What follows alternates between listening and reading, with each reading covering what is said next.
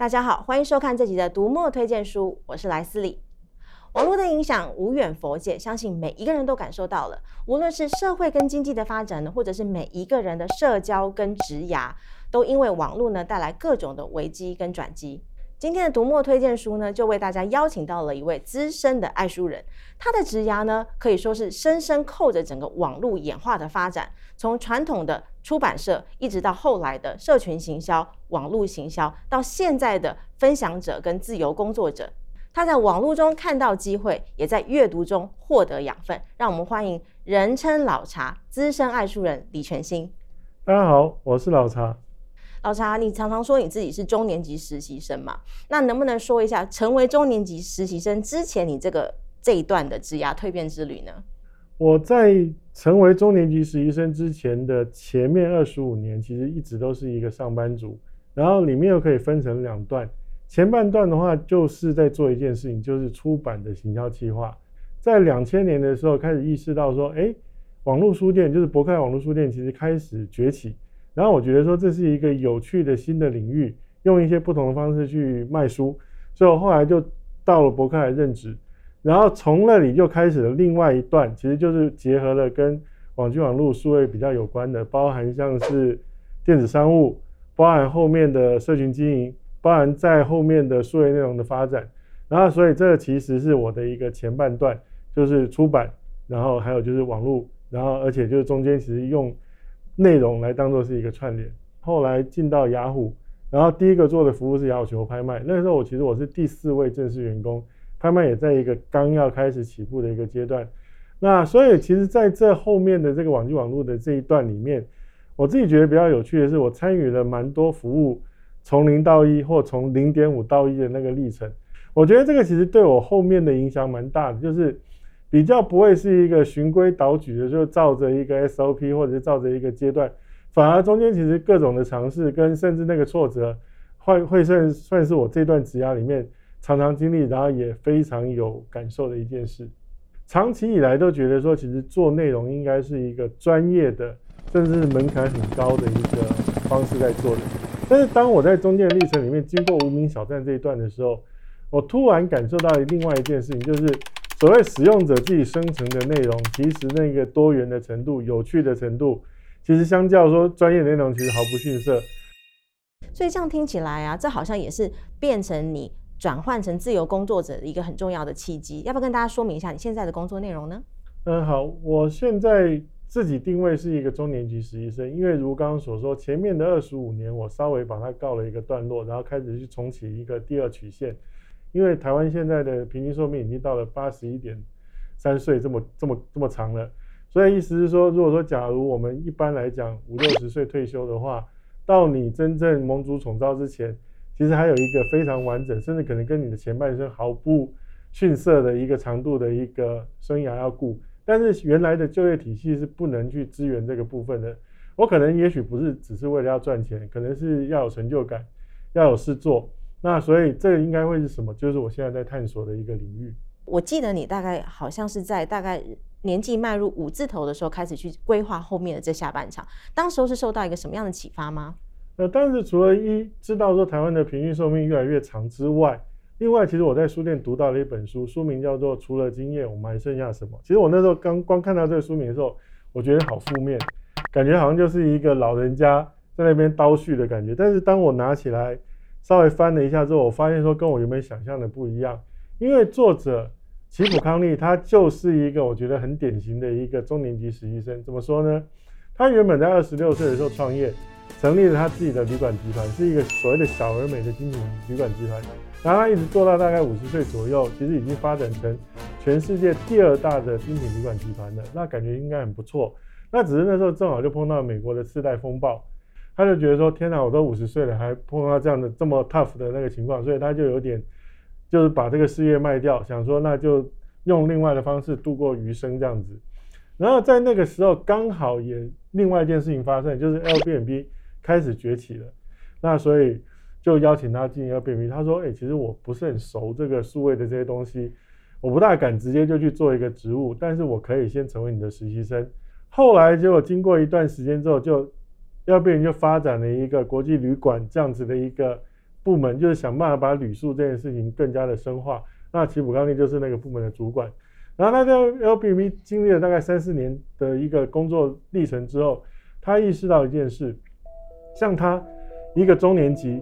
因为这样的一个机缘巧合，原本会的事情经过了另外一个转换之后，更加有价值。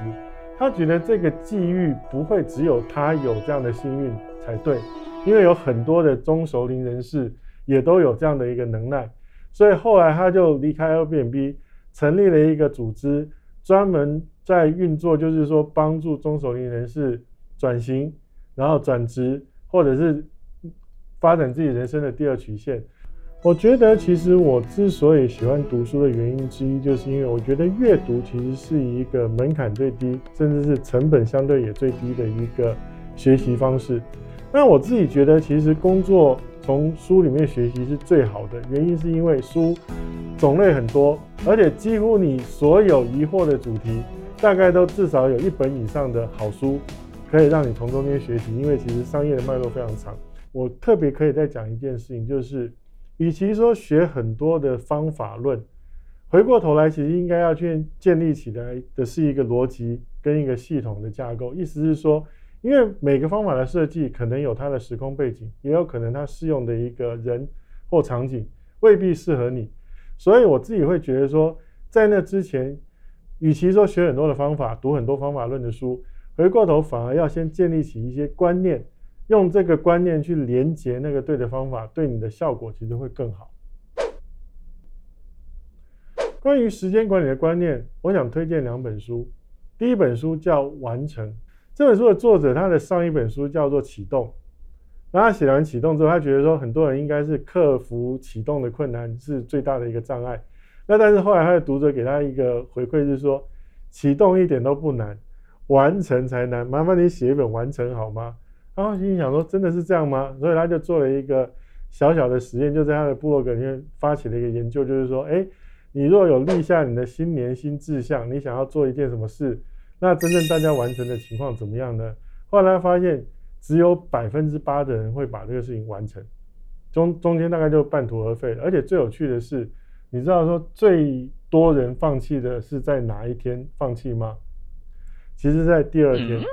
后来解读出一件事，就是真正克服我们完成最大的障碍是心理的完美主义，因为你第二天有可能会忘了做，忘了做之后这件事好像就不完美，然后不完美之后你就把它放弃了，所以之所以会这样子的原因在这。那所以这本书其实他在谈的是如何克服我们的完美主义的心魔，然后去把一件事情就是做出它的成效来。那你可能说这跟时间管理有什么关系呢？有的，因为如果假如我们不断的把时间放在那些后来都会放弃的事情上的话，你的时间管理再好都没用，因为你不断的都是把你的时间虚耗了。唯有你能够切实的把你要做的事情完成，你的时间才会不被浪费。然后第二本我想推荐的书叫做《时间管理的三十道难题》，然后作者伊瑟其实是布洛格电脑玩物的阁主，然后他长期写作其实都是告诉大家怎么样去运用一些。帮助你完成工作、提升效率，或者是做出很多特别事情的一些软体。然后在运用这些工具的过程里面，其实他就学到了一件事，就是说，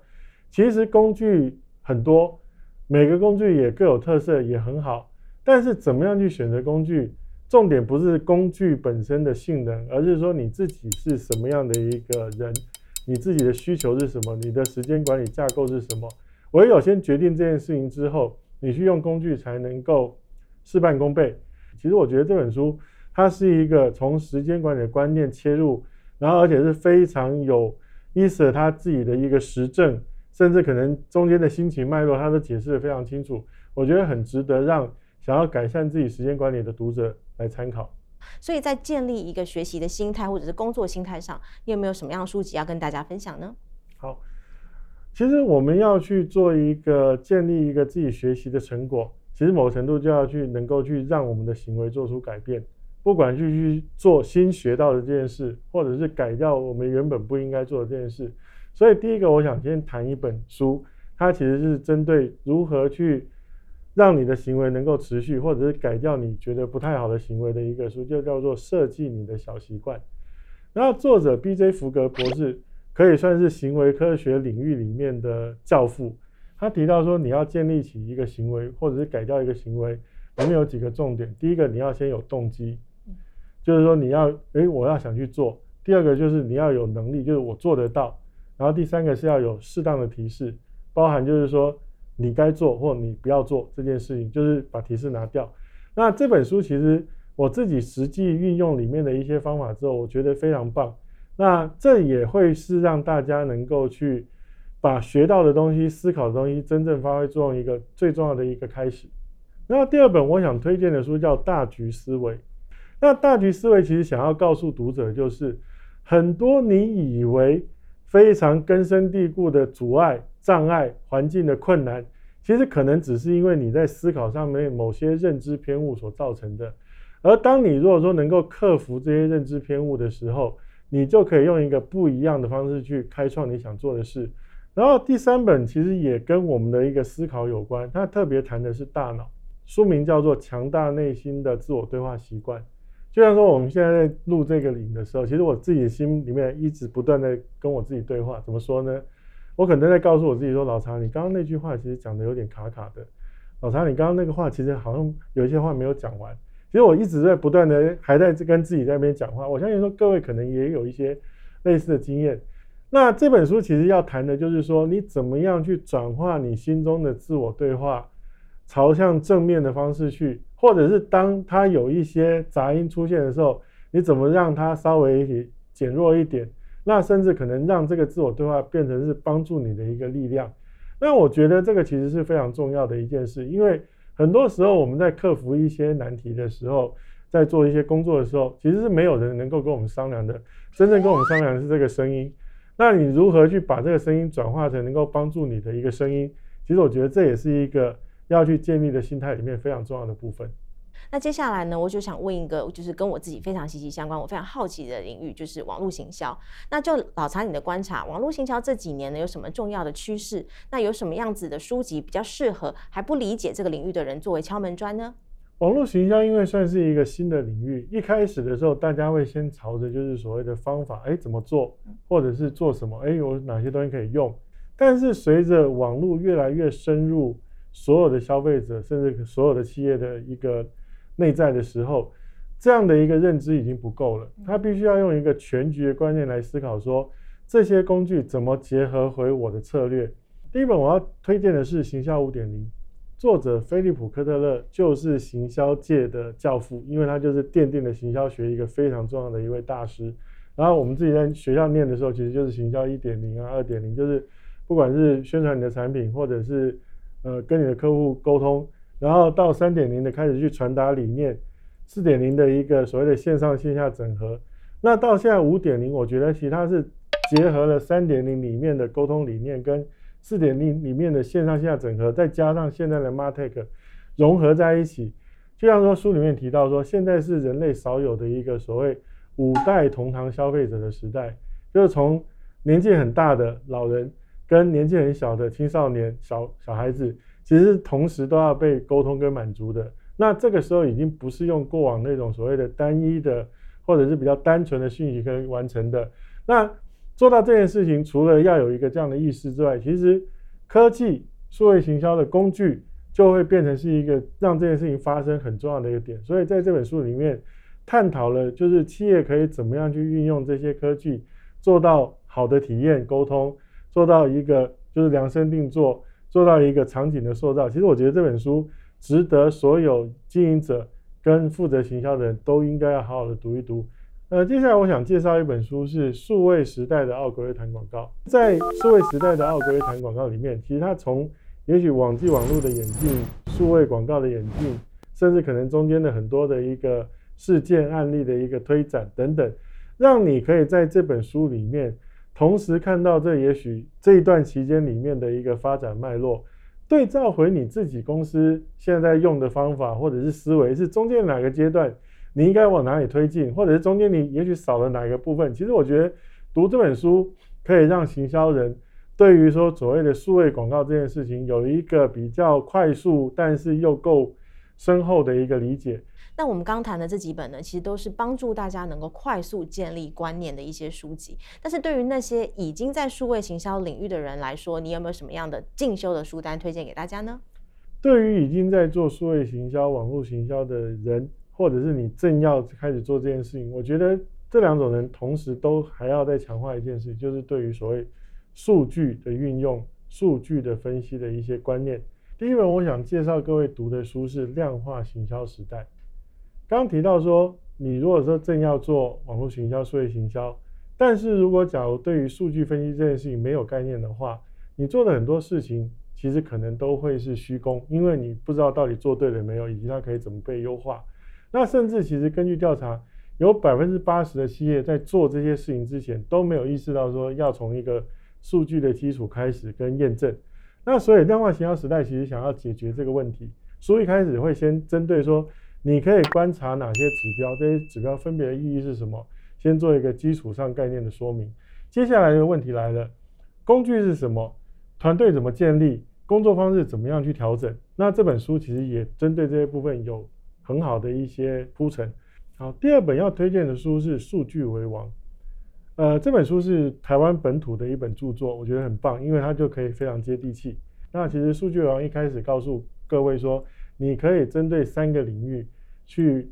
取得数据、分析数据，以及从数据中做决策。哪三个领域呢？第一个你要看的一定是现在的市场的规模。嗯那另外一个当然就是你的顾客，因为刚刚在介绍三那个行销五点零的时候有提到，现在已经是一个五代同堂消费者的时代了。那你的顾客其实他现在的需求，他现在的一些样貌，其实也都可以从数据得到一些线索，甚至可能让你更加理解他。然后第三个当然是商业，其实是一个竞争的一个环境，所以我们一定也不能只看自己，还要看我们的竞争者。那到底我们跟竞争者之间的一个局势是怎么样，消长是怎么样？其实这从数据里面也可以得到答案。所以这本书我觉得除了点出这三个领域之外，作者其实把他自己在中间用的方法、用的工具。都有非常清楚的条列出来，我自己觉得说是一个非常不藏私的一本好书，所以让你刚开始要做这件事的人，其实可以得到一个很大的一个指引跟开展。今天推荐这些书籍呢，应该可以算是老查职涯累积沉淀之后最精彩的推荐书单了。我自己都有醍醐灌顶的感觉，这么棒的职涯行销大补帖，莱斯里东帮大家整理在这里喽。除了看书买书，还要记得按赞、分享跟订阅读墨的频道哟。那今天的读墨推荐书，我们下次再见，拜拜。拜拜。